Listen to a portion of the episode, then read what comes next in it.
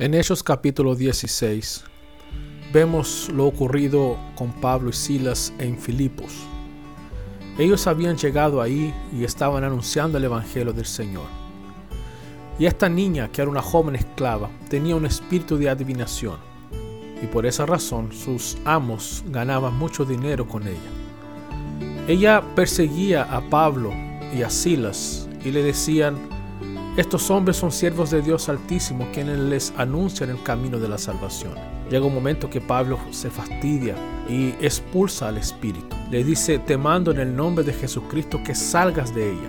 Y el espíritu se va. Y dice el versículo 19, pero cuando sus amos vieron que se les había esfumado su esperanza de ganancia, prendieron a Pablo y a Silas y los arrastraron a la plaza ante las autoridades. Y aquí nosotros vemos cuál es el argumento de estos hombres en relación a Pablo y a Silas. ¿Por qué ellos estaban diciéndoles a las autoridades que ellos debieran ser presos? Lo que finalmente ocurrió.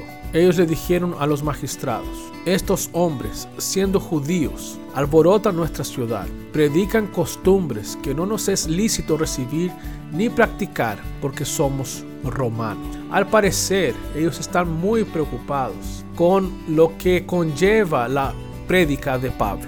En sus palabras vemos cómo es que ellos estuvieran muy interesados en los principios que Pablo se están predicando. Y por esa razón, porque ellos tienen un principio distinto, es que ellos dicen y los acusan. Según dice son costumbres que no es lícito recibir, que no es correcto practicar, porque ellos tienen, por decir, una otra religión. Ellos están dando un argumento religioso, pero en realidad nosotros vemos en los versículos anteriores que el tema no era lo que se estaba anunciando, no era que ellos creían de forma distinta, que ellos estaban resguardando, ¿cierto?, sus principios morales, éticos y religiosos. Lo que estaba por detrás es que simplemente ellos percibieron y se enojaron porque habían perdido toda esperanza de ganancia.